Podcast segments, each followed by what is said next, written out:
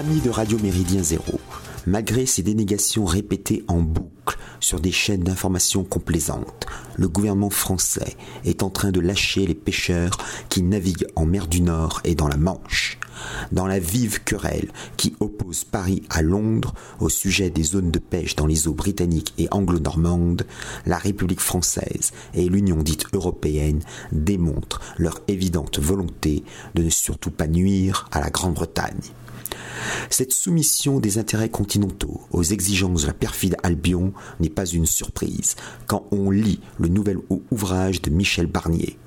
L'actuel prétendant à la primaire interne fermée du parti Les Républicains pour désigner son candidat à l'Élysée a écrit La Grande Illusion, journal secret du Brexit 2016-2020, Gallimard 2021, 544 pages, 23 euros.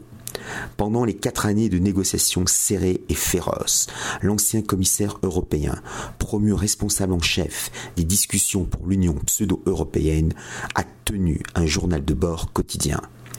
Titulaire de différents ministères sous François Mitterrand, Jacques Chirac et Nicolas Sarkozy, Michel Barnier est un gaulocentriste très tôt préoccupé par les questions écologiques.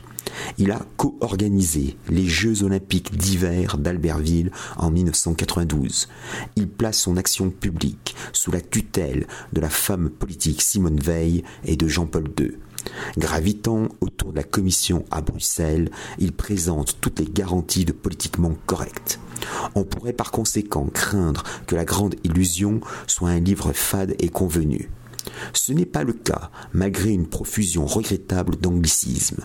On présume que les discussions avec les Britanniques et entre les membres de son équipe se faisaient dans la seule langue de Shakespeare. Certes, par sa parution au printemps 2021, cet ouvrage constitue le premier étage d'une éventuelle candidature présidentielle l'an prochain si son auteur parvient à terrasser, au terme d'un combat épique de titans, Valérie Pécresse, Xavier Bertrand, Éric Ciotti et Philippe Juvin. C'est un plaidoyer pro-domo à propos de deux longues négociations. En effet, il a fallu discuter à deux reprises avec les Britanniques. La première s'organisait autour de toutes les modalités pratiques et des répercussions quotidiennes de la sortie du Royaume-Uni de l'Union. La seconde portait sur les relations à venir à établir entre Londres et Bruxelles. Au fil des séances bilatérales, bientôt troublées par le Covid et les confinements successifs, Michel Barnier fait découvrir aux lecteurs la machinerie eurocratique, c'est-à-dire des fonctionnaires européens issus des différents États membres impliqués dans leur domaine de compétences. Dès la réception de son mandat, l'auteur agit pour que les 27 montrent face à Londres une unité réelle et non pas une entente de façade. Il y réussit. Outre la Commission et le Conseil européen, il fait des comptes rendus réguliers aux ambassadeurs permanents à Bruxelles, au Parlement européen et aux parlements nationaux, ce qui implique de se rendre chaque semaine de la Finlande à Chypre, du Portugal aux Pays-Baltes. À force de côtoyer des chefs d'État et de gouvernement, et sachant que depuis Sarkozy, n'importe qui peut briguer la présidence de la République hexagonale, Michel Barnier a dû se sentir pousser des ailes et une ambition. Bien que diplomate et connaisseur des dossiers nombreux inhérents au Brexit, l'auteur ne cache pas son agacement. Plus on avance dans le livre, plus on découvre les manœuvres vachardes de Martin Zellmayer. Le directeur allemand du cabinet de Jean-Claude Juncker, le président de la Commission, en est l'éminence grise il est devenu son secrétaire général en un temps record. À la demande des Britanniques, toujours prêt à enfoncer un coin, Selmayr tenta de court-circuiter l'équipe officielle. Michel Barnier répliqua au quart de tour en lui faisant comprendre qu'il jouait avec le feu. Ce sont toutefois les Britanniques eux-mêmes qui exaspèrent souvent le narrateur. S'il s'était penché sur l'histoire diplomatique du Royaume-Uni et des États-Unis, il aurait aussitôt compris qu'on ne peut pas se fier aux anglo-saxons. Ils ne respectent jamais les traités qu'ils signent. Les tribus amérindiennes au XIXe siècle, les alliés en 1919-1920 et l'Iran au début du XXIe siècle peuvent le certifier.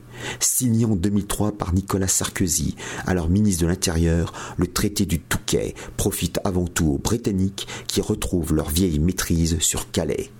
Le lundi 17 février 2020, David Frost, négociateur en chef du Royaume-Uni, retrouve Michel Barnier à Bruxelles. Le Britannique annonce que le gouvernement de Boris Johnson ne se sent pas lié par la déclaration politique qu'il a pourtant signée le 17 octobre, il y a à peine quatre mois.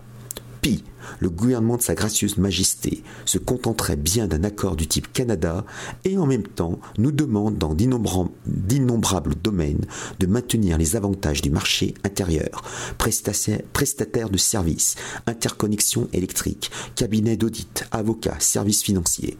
Rappelons que Londres a aussi quitté le marché intérieur et ne consent qu'à conclure un traité de libre-échange le moins contraignant Pendant ces dix années de présidence, Charles de Gaulle a toujours refusé l'admission du Royaume-Uni dans la communauté européenne.